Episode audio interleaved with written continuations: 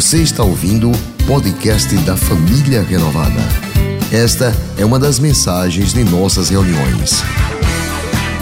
Se você não quer perder nada sobre o que acontece por aqui, siga @iprenovada nas redes sociais. Eu preciso me lembrar que Deus está. E eu falo isso porque parece ser algo tão simples, mas durante a nossa caminhada, por vezes, nós nos esquecemos de que Deus está conosco. Não importa o que aconteça, simplesmente Deus está.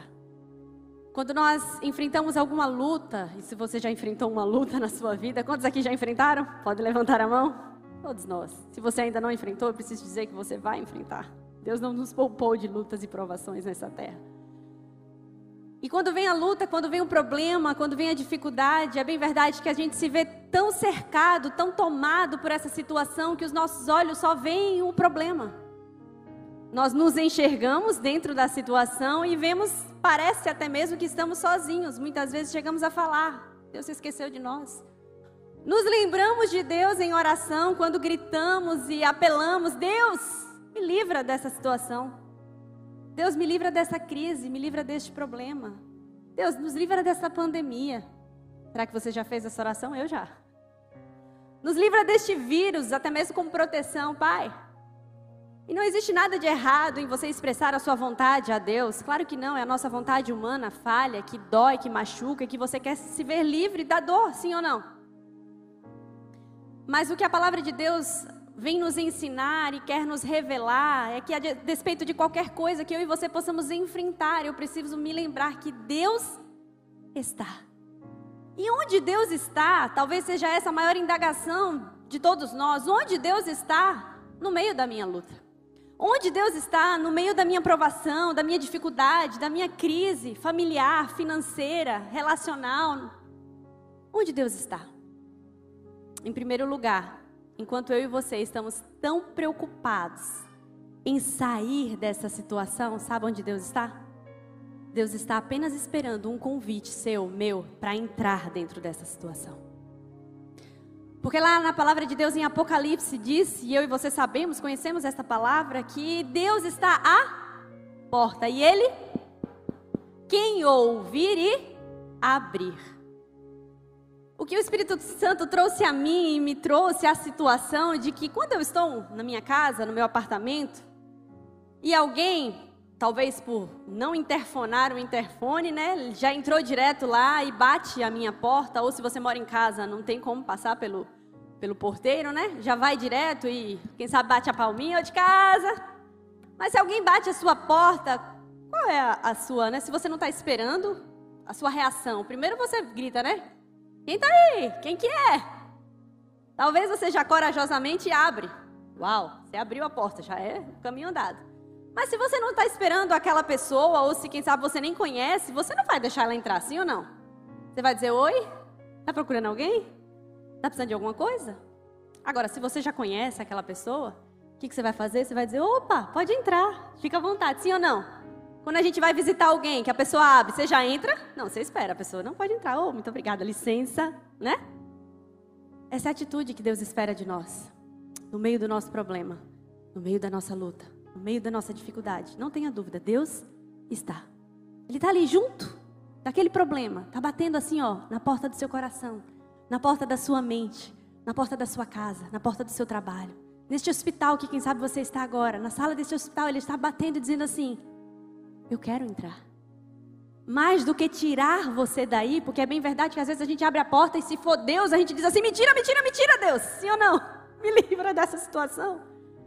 Mas mais importante do que sair do problema é Deus deixar Deus entrar, convidar Deus para entrar nessa situação e dizer: Senhor, entra nessa situação, entra nessa dificuldade, faz como tu queres.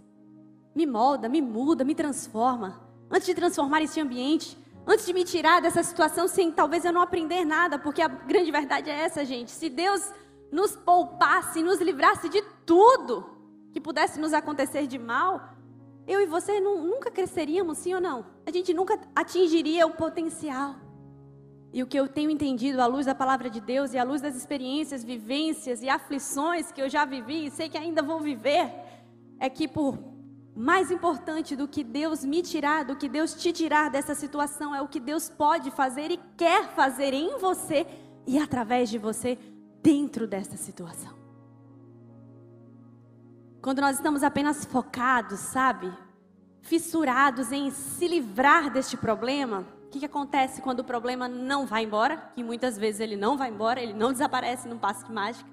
Como a gente muitas vezes imagina que Deus é um gênio da lâmpada, onde a gente pode gritar, pegar a lâmpada, né, esfregar e, e, querer que ele apareça naquela situação e faça conforme a nossa expectativa.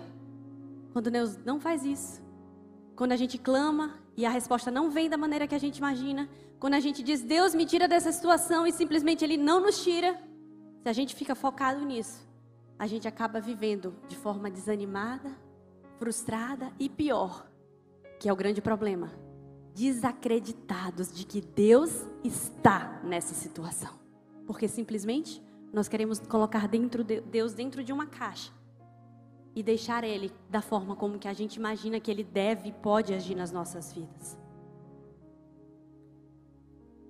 Dentro da palavra de Deus, nós vemos inúmeras histórias e aqui eu quero trazer já de início é a história de Lázaro. O que, que aconteceu com Lázaro? Lázaro ficou enfermo. Lázaro que era amigo de Jesus. Marta, Maria, os três irmãos. E nós vamos lá no Evangelho de João 11. Vem confirmar isso para a gente. No verso 5 diz assim: Ora, Jesus amava a Marta e a sua irmã e a Lázaro. E ouvindo, pois, que estava enfermo, ou seja, Jesus soube daquela situação. A informação chegou até o ouvido de Jesus de que Lázaro, seu amigo a quem ele amava, estava enfermo. Mas o que, que foi a atitude de Jesus? Jesus ficou ainda dois dias no lugar onde estava, mesmo sabendo daquela situação. Qual era o desejo de Marta e Maria? Que Jesus livrasse Lázaro daquela enfermidade, sim ou não? Da enfermidade, que dirá da morte.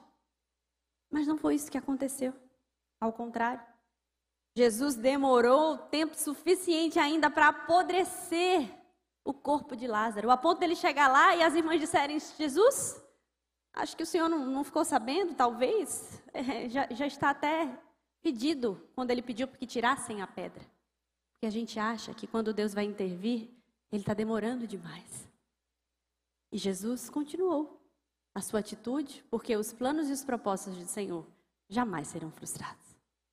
E Jesus, no verso, antes disso, no verso 37, alguns comentavam entre si quando Jesus chegou até aquele local.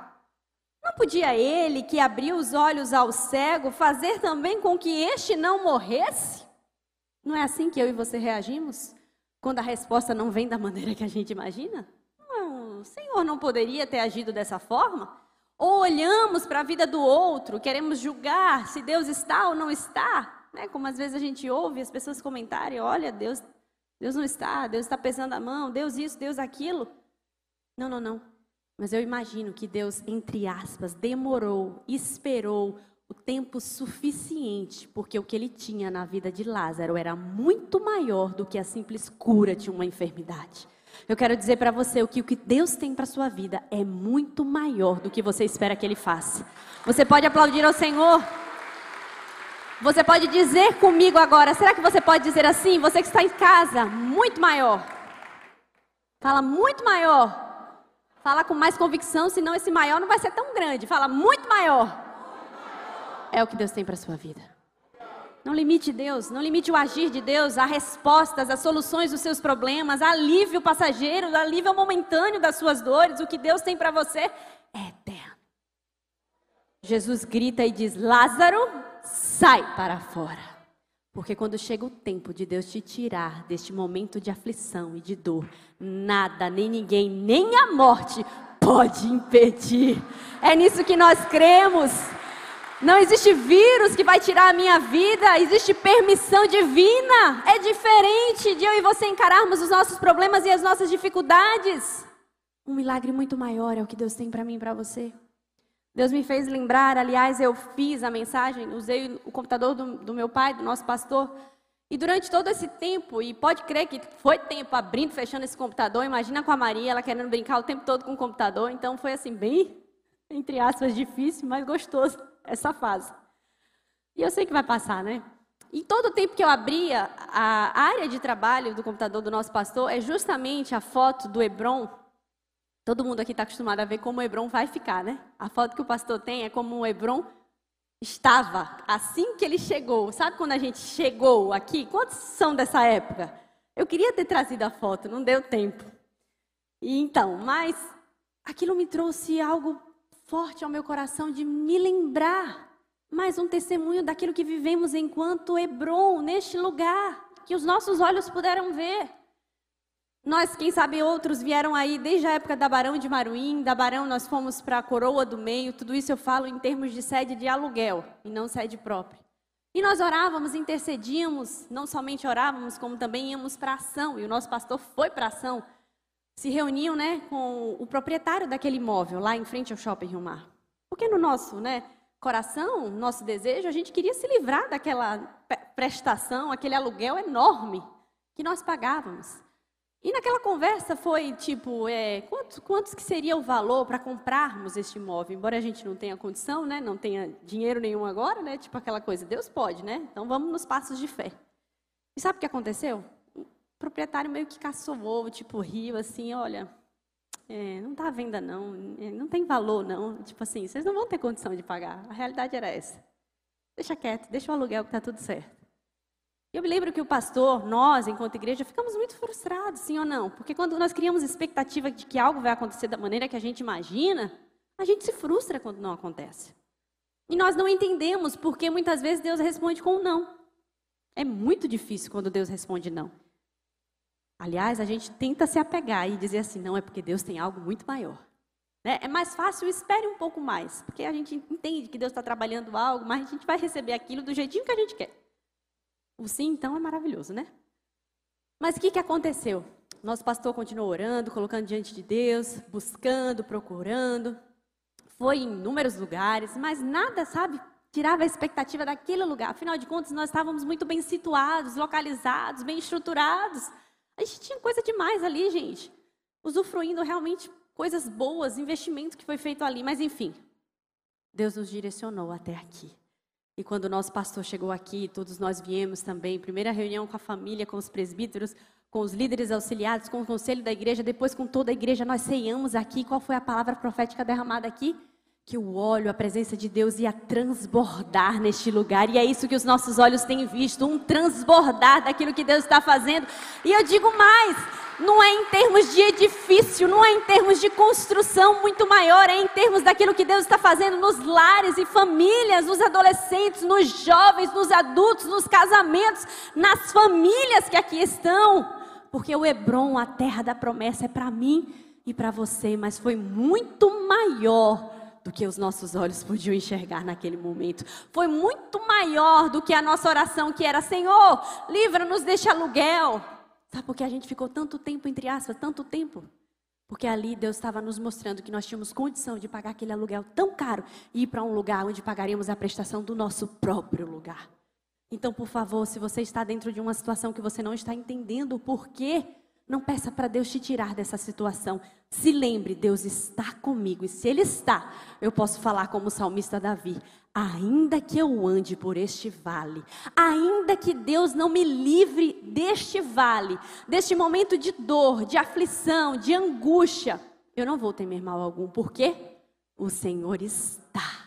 E se Ele está, eu não preciso ter medo. O, de, o, texto da palavra de Deus, lá em Isaías 43, verso 2, diz assim: Quando passares pelas águas, eu estarei contigo.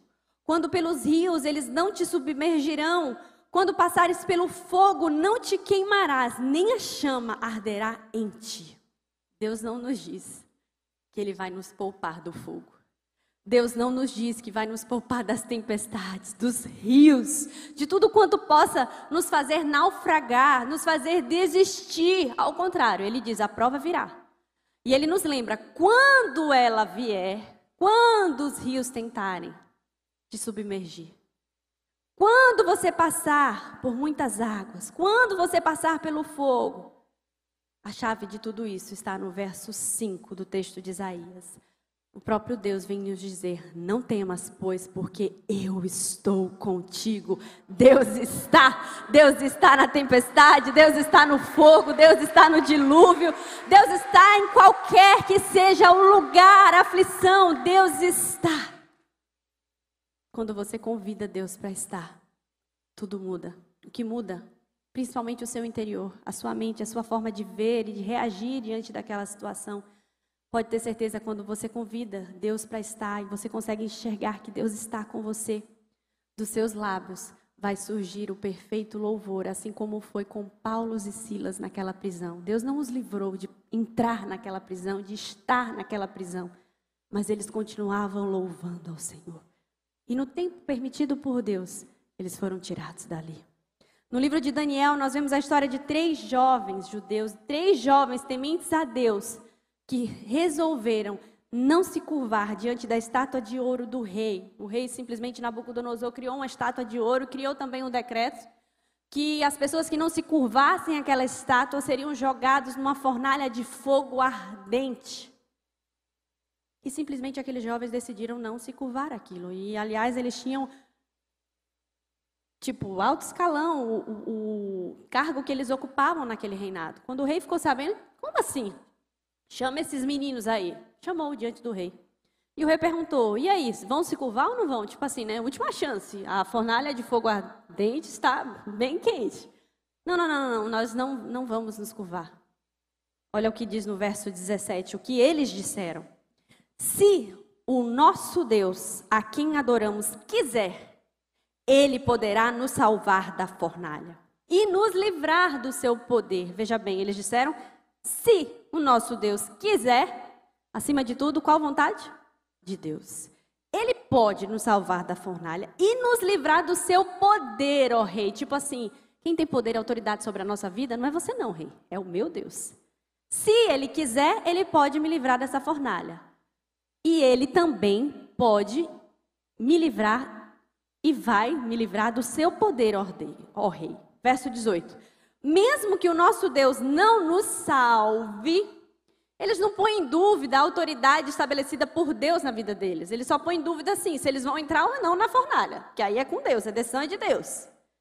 O Senhor, seu rei, pode ficar sabendo que nós não prestaremos cultos ao seu Deus, nem adoraremos a estátua de ouro que o Senhor mandou fazer. Tipo assim, se a gente vai entrar ou não na fornalha, tô nem aí. Uma coisa é certa: Deus está comigo. Deus não perdeu o controle da minha vida, não o poder e a autoridade de Deus sobre a minha vida, ninguém, nem o Senhor, nem o reinado, ninguém pode passar reis, o que for, mas aquilo que o Senhor tem para a minha vida, ninguém vai frustrar. Verso 19, ao ouvir isso, Nabucodonosor ficou furioso com os três jovens e vermelho de raiva.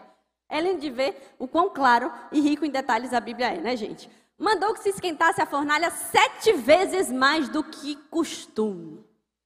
Mais quente do que antes, gente. Verso 20. Depois, mandou que os soldados mais fortes, tipo assim, não tinha pão de correr, amarrassem, amarrassem Sadraque, Mesaque e Abidnego e os jogassem na fornalha. Os três jovens, completamente vestidos com seus mantos, capas, chapéus e todas as outras roupas, foram amarrados e jogados na fornalha. Porque às vezes Deus não nos livra da dificuldade. Mas não esqueça, se Ele está permitindo, é porque Ele tem propósito. Deus não nos livra de todo fogo, mas às vezes Ele vai fazer com que você atravesse esse fogo. Mas nunca sozinho, não esqueça, Deus está. Sabe, Deus vai te fazer a prova de fogo. Sabe um colete prova de balas? Se Deus disser que tu vai passar por um tiroteio e ninguém vai te atingir, nenhuma bala vai te pegar, pode acreditar, porque a palavra de Deus diz Mil podem cair ao teu lado, dez mil podem cair à tua direita, mas tu não serás atingido. Por quê?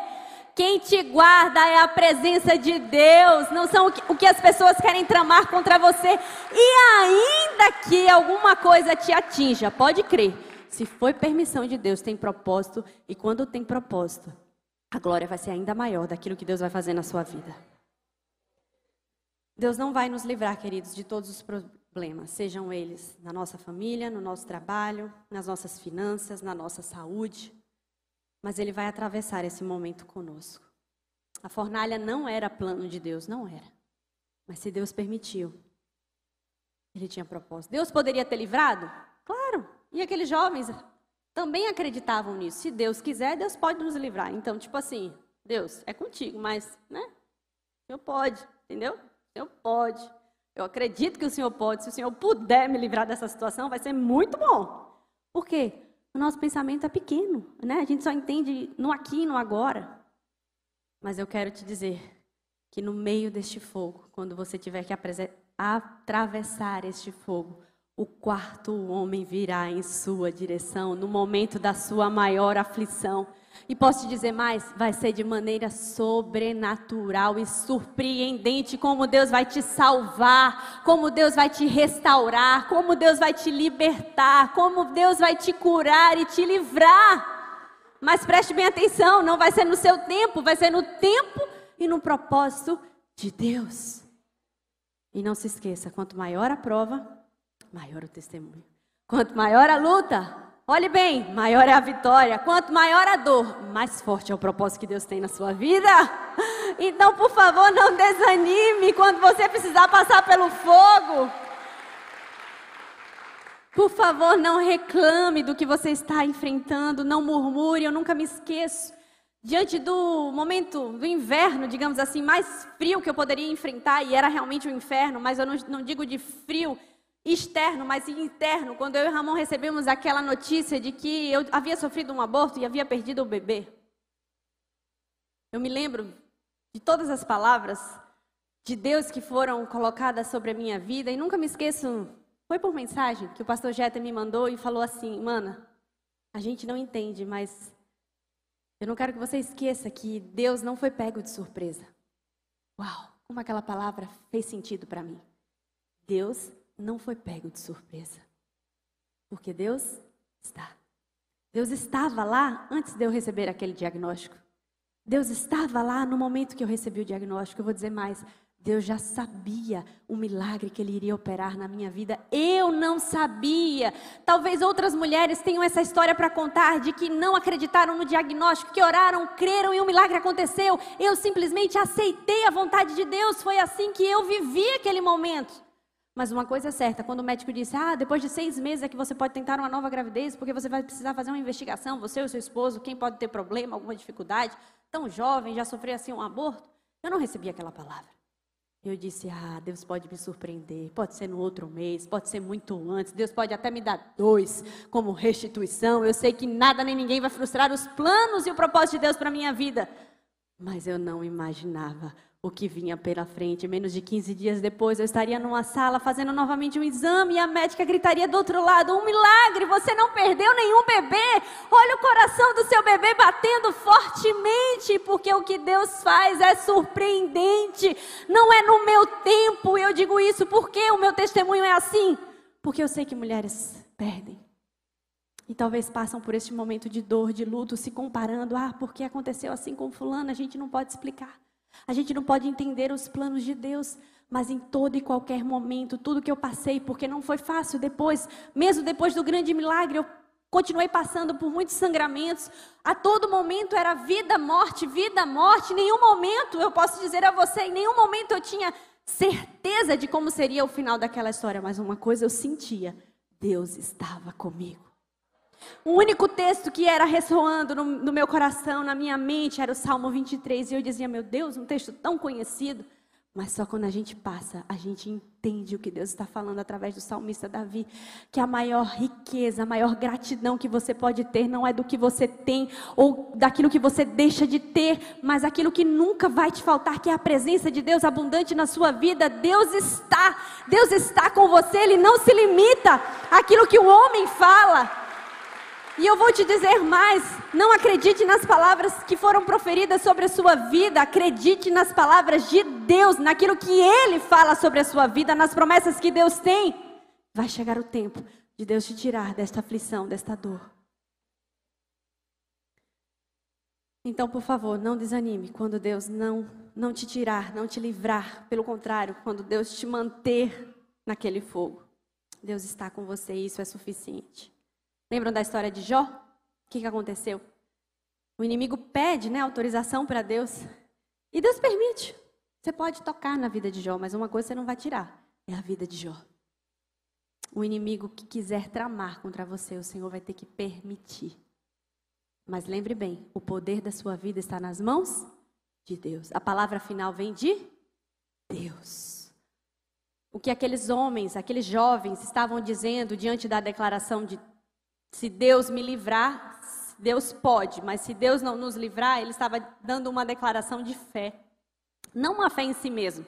Fé em si mesmo é dizer assim: ah, eu acredito que Deus vai fazer assim. É fé em si mesmo. Você está acreditando naquilo que você quer acreditar, sim ou não?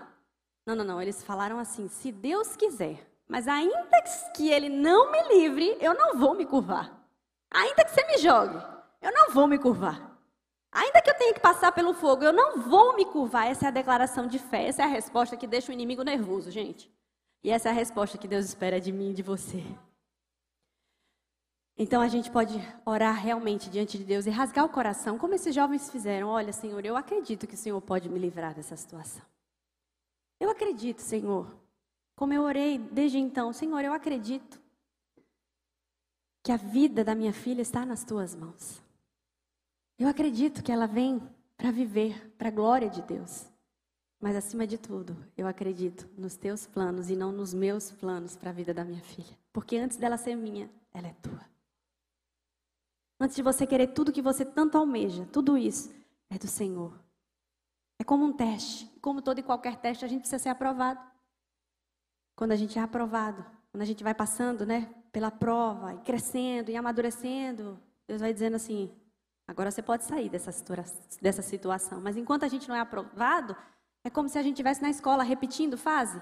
A gente vai repetindo aquela lição, a mesma lição, às vezes em diferentes situações, porque a gente tenta de tudo que é jeito de se livrar da situação, mas lá na frente aquela situação volta.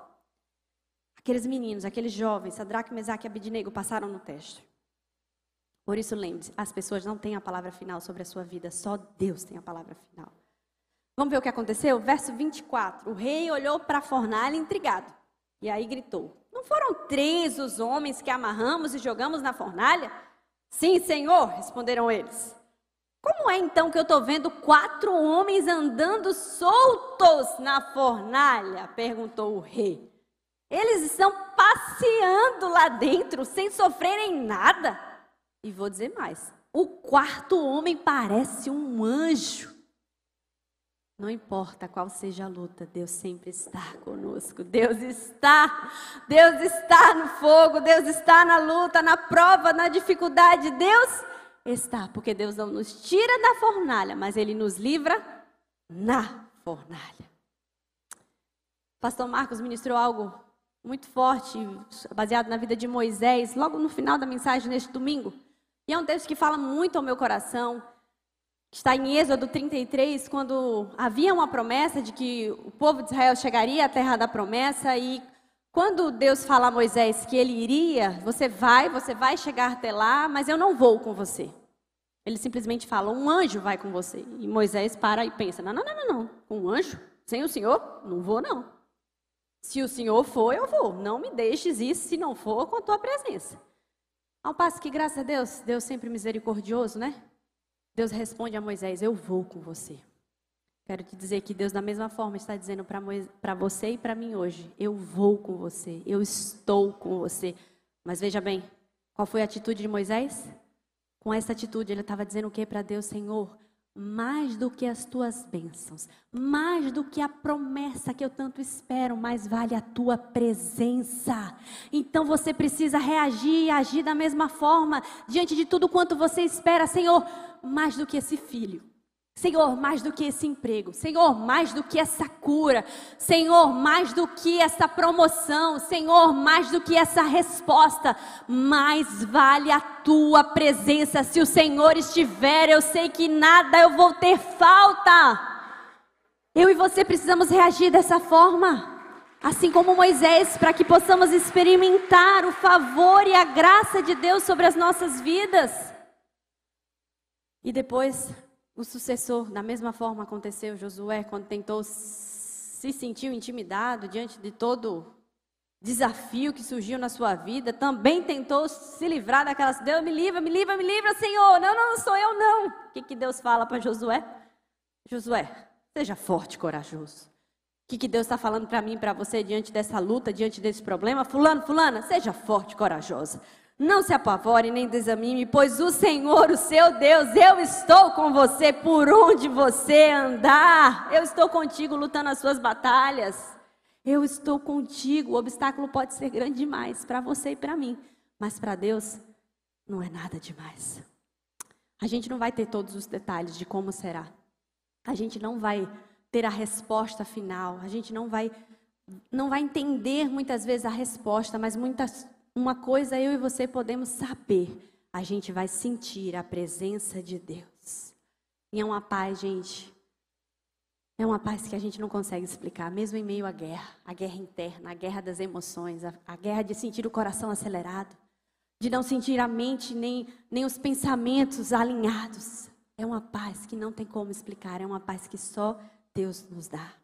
Quero te chamar a atenção para mais um detalhe nesse texto de Daniel 3, verso 23, 24, 25. Diz que eles foram amarrados, amarrados e jogados. E depois diz que o rei viu eles andando soltos.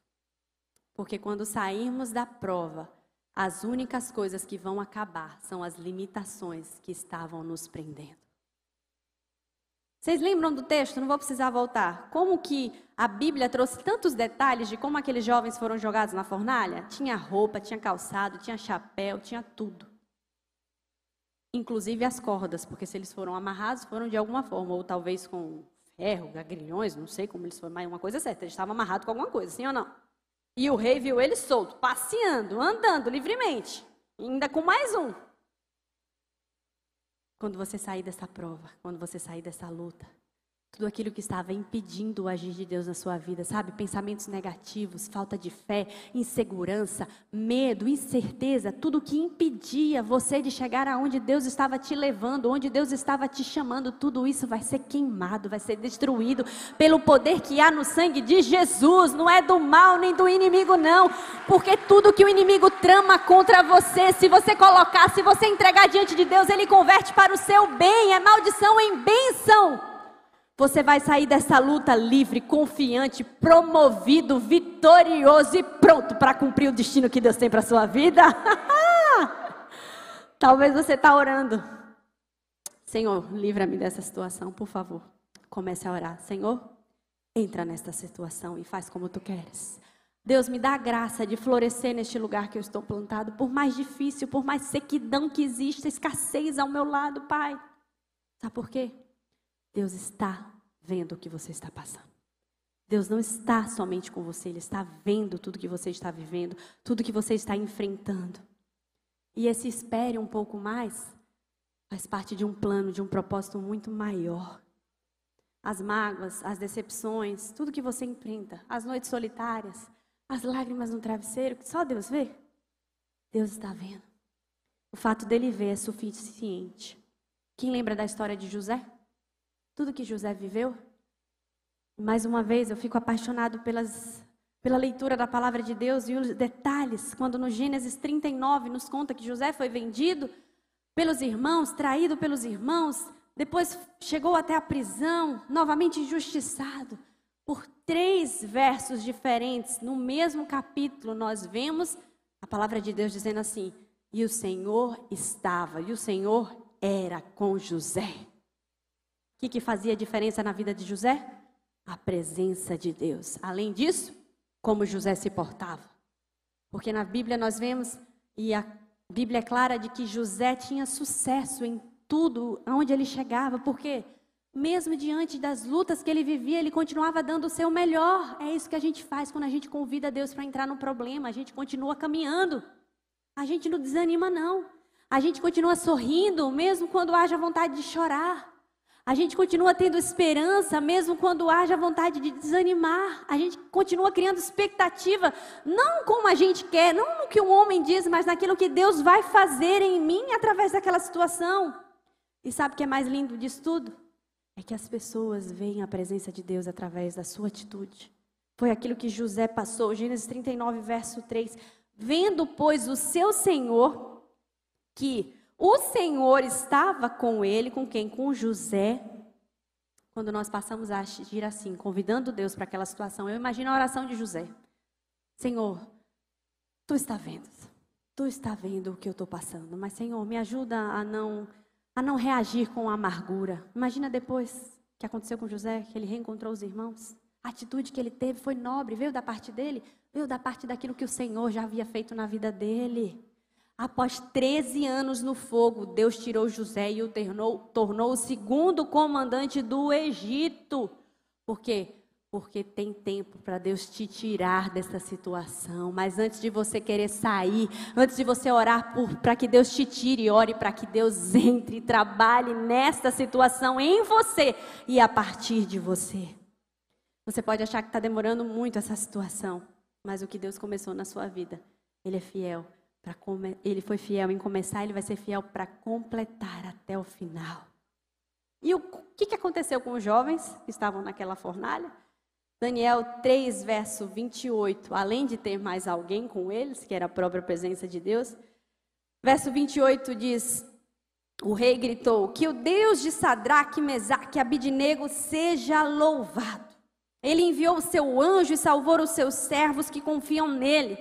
Eles não cumpriram a minha ordem, pelo contrário, escolheram morrer em vez de se ajoelhar e adorar um Deus que não era o deles. Por isso, ordeno que qualquer pessoa, seja qual for a sua raça, nação ou língua, que insultar o nome do Deus de Sadraque, Mesaque e Abednego seja cortada em pedaços. O Deus de quem?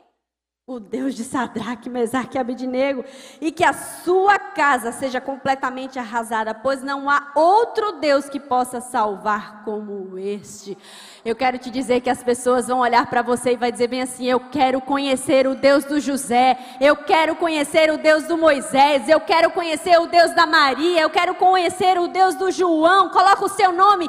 As pessoas vão olhar para você e ver Deus através da sua vida. Não é o seu poder, não é a sua força, não é a sua atitude, é aquilo que Deus quer fazer a partir da sua ação.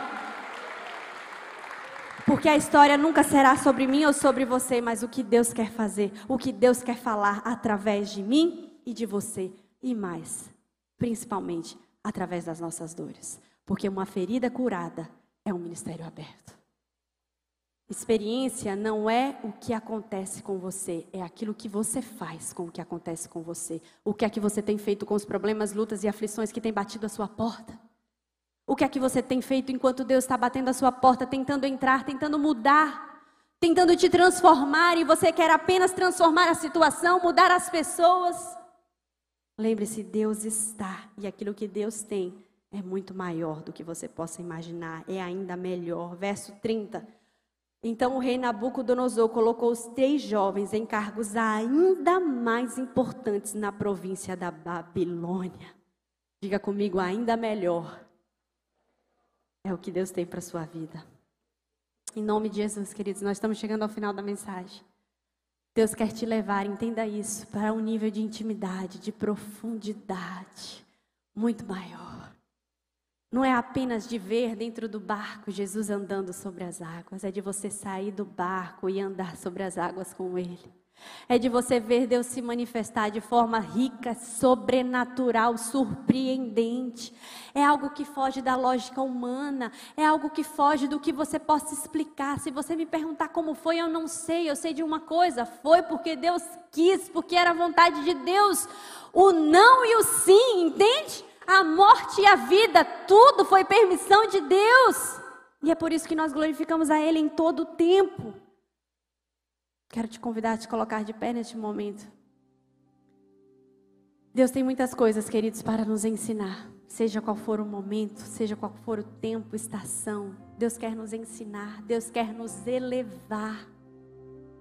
Mas lembre-se, a sua atitude vai revelar aonde você vai chegar, a sua altitude. Como você reage diante desses problemas. Deus quer te levar a um lugar, mas para você chegar lá, você vai precisar dar passos em direção a este lugar. Quando ele diz que todas as coisas cooperam, é aquilo que a gente quer que aconteça e aquilo que a gente não quer, aquilo que a gente entende e aquilo que a gente não entende, desde que faça parte do plano de Deus ou não, se não for parte do plano de Deus, ele pode ter propósito nisso e trabalhar nessa situação, porque Deus está. Eu não sei se você trouxe o envelope hoje até aqui.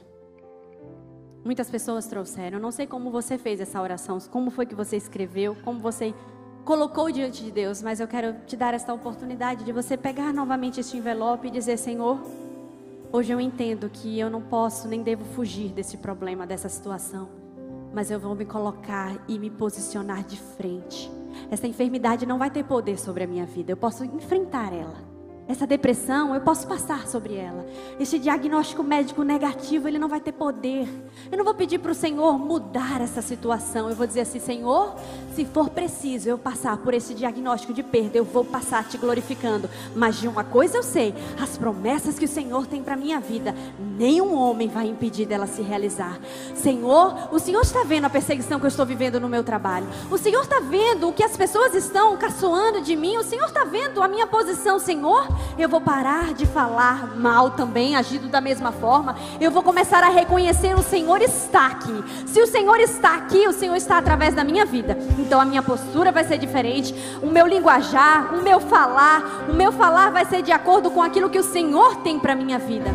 E se talvez você ainda não fez essa oração, talvez você vem todas as quartas-feiras e nunca pegou este envelope. Talvez você está aí na sua casa, também não tenha oportunidade de pegar o envelope, mas nada impede de você se colocar de pé onde você está. Se você talvez não consegue colocar de pé por circunstâncias maiores, você pode colocar a mão assim para os céus, você pode colocar a mão sobre o seu coração, você pode fazer como quiser, mas de uma coisa certa: tenha uma atitude. A atitude muda as coisas. A sua atitude muda o ambiente, transforma, a começar de você, de você reconhecer de que Deus está. E as pessoas vão ver o que Deus vai manifestar através da sua vida. Amém? Feche seus olhos em posse deste envelope, ou com a mão sobre o seu coração, ou colocando as mãos assim para cima, de alguma forma, mostre a Deus, Pai. Nós estamos diante de Ti, Pai. À luz da Tua palavra, daquilo que o Senhor nos fala, nós temos a convicção de que o Senhor está conosco. Pai, nos ajuda como esses homens e mulheres da Bíblia. Nós queremos ser achados fiéis por Ti.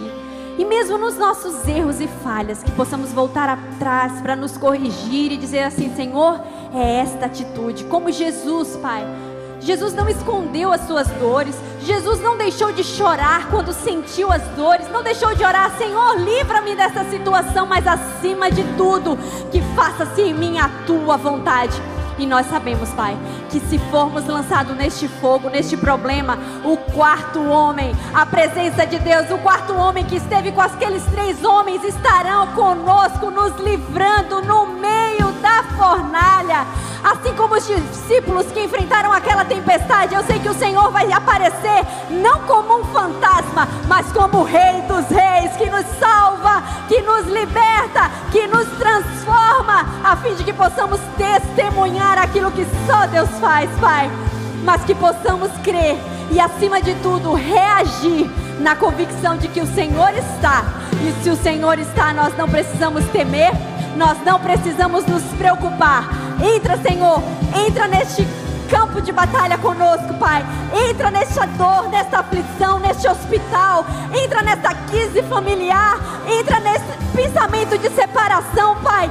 Entra, Pai. Mas que o Senhor possa entrar com liberdade de agir em nós e através de nós. E que acima de tudo, o teu nome seja glorificado. Nós oramos no teu filho amado. Nós oramos porque cremos que o Senhor está conosco. Em nome de Jesus, Pai. Amém. Este foi mais um podcast da Igreja Presbiteriana Renovada de Aracaju. Favorite e compartilhe essa mensagem com outras pessoas.